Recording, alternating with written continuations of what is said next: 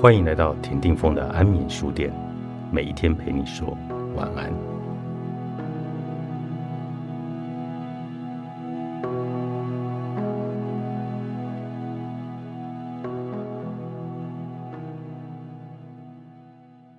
当我们觉得被背叛，短期内我们会有很多的愤怒、憎恨的感受，并且慢慢转变成长期的失望、遗憾感受。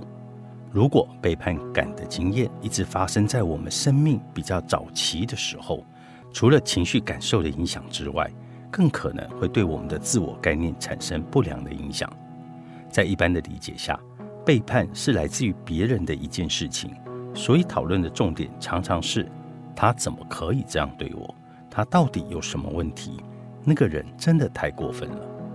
然而，我们却非常容易忽略这个所谓别人的过错。其实会对于一个人的自我状态产生影响。简单来说，虽然是别人背叛我们，但是我们可能会不自觉地开始怀疑我是一个什么样的人。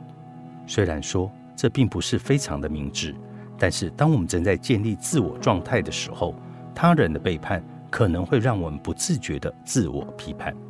认定是我不好，所以他不会好好的对待我。是我不够优秀，所以他才会不愿意真的在乎我。因此，许多在童年经验上背叛感的人，自我状态经常会出现的困难，可能是无法克制自己去相信我是一个没有价值的人，我是个不值得被爱的人，或者不会有人真的照顾我。在这样子的理解之下，零信任虐爱模式中出现的那些监控行为，似乎变得合理许多。在那些充满不信任的查情行为背后，我们的内在仿佛有这种自卑的声音：我根本就没有什么值得他爱的地方，连我都觉得我自己讨厌。只要有另一个人对我的伴侣表示好感，我的伴侣一定就会选别人，不可能会选择我。在这样的状况下，我能不全心全意的防御吗？换做我是他，我也不会想要留在这样的我的身边。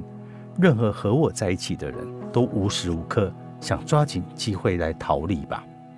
因此，背叛不会只留下愤怒以及遗憾，还可能会让我们讨厌自己，产生自卑的痛苦。这样的自卑化作了对他人的不信任，但或许说穿了，是我们根本不信任自己会值得他人的爱。在这样的痛苦中，身边的人是否值得信任，成了假议题。我们的自卑感让我们似乎注定屏障关系里面的信任感。在这样的分析里，如果进一步希望找到一点点松绑零信任的虐爱模式的可能，觉察并正视我们的自卑，便成为一个关键。在某些没有客观背叛事件却难以建立信任感的亲密关系中，这种自卑感很可能就是潜藏其中的原因。深入一点来说。在零信任虐恋关系里，希望可以得到安全感的一方，看不见那些不安全感的来源，其实是自我的自卑，所以不断在对方身上找确认、找保证，忘了自信的建立才是需要的解方。而希望可以被信任的一方，看不见对方在张牙舞爪的监控手段背后，其实有着需要被安慰的自卑与脆弱，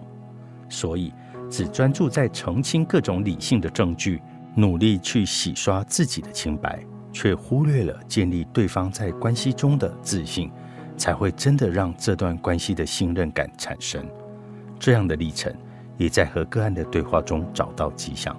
记得我们合作了两个月左右，有一次个案告诉我，他那一周对自己非常的疑惑。因为莫名其妙的突然完全对于另一半的行踪毫无兴趣，即使不知道对方在和谁互动，也一点也不觉得焦虑，变得很能够专注在自己在做的工作上，也一个星期没有和另一半吵架了。难得听见个案的零信任关系病毒城市出现了破口，我邀请个案好好抓紧这个机会。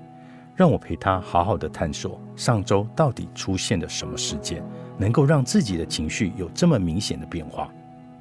经过半小时的探索，我们才发现，似乎和个案前个周末的工作活动有关。因为公司举办了个重要的论坛，个案需要负责主持的工作，个案花了很多的心思在做准备，结束后获得了同事跟上司的很多的称赞，不仅肯定他用心设计的主持内容，还称赞了他当天的外表造型非常的好看得体，这让个案也难得体验到很满意自己的感觉。虽然这样的事件带来的自信提升，可能只有维持个三到五天，但却让个案与我共同觉察，原来自己是否满意自己的自我状态，能够对于自己在亲密关系中的安全感产生了这么大的影响。当我觉得我自己确实有些很棒的地方，也就不会认为我的伴侣会千方百计的离开我了。失控的爱，作者张佳琪博士。天下出版。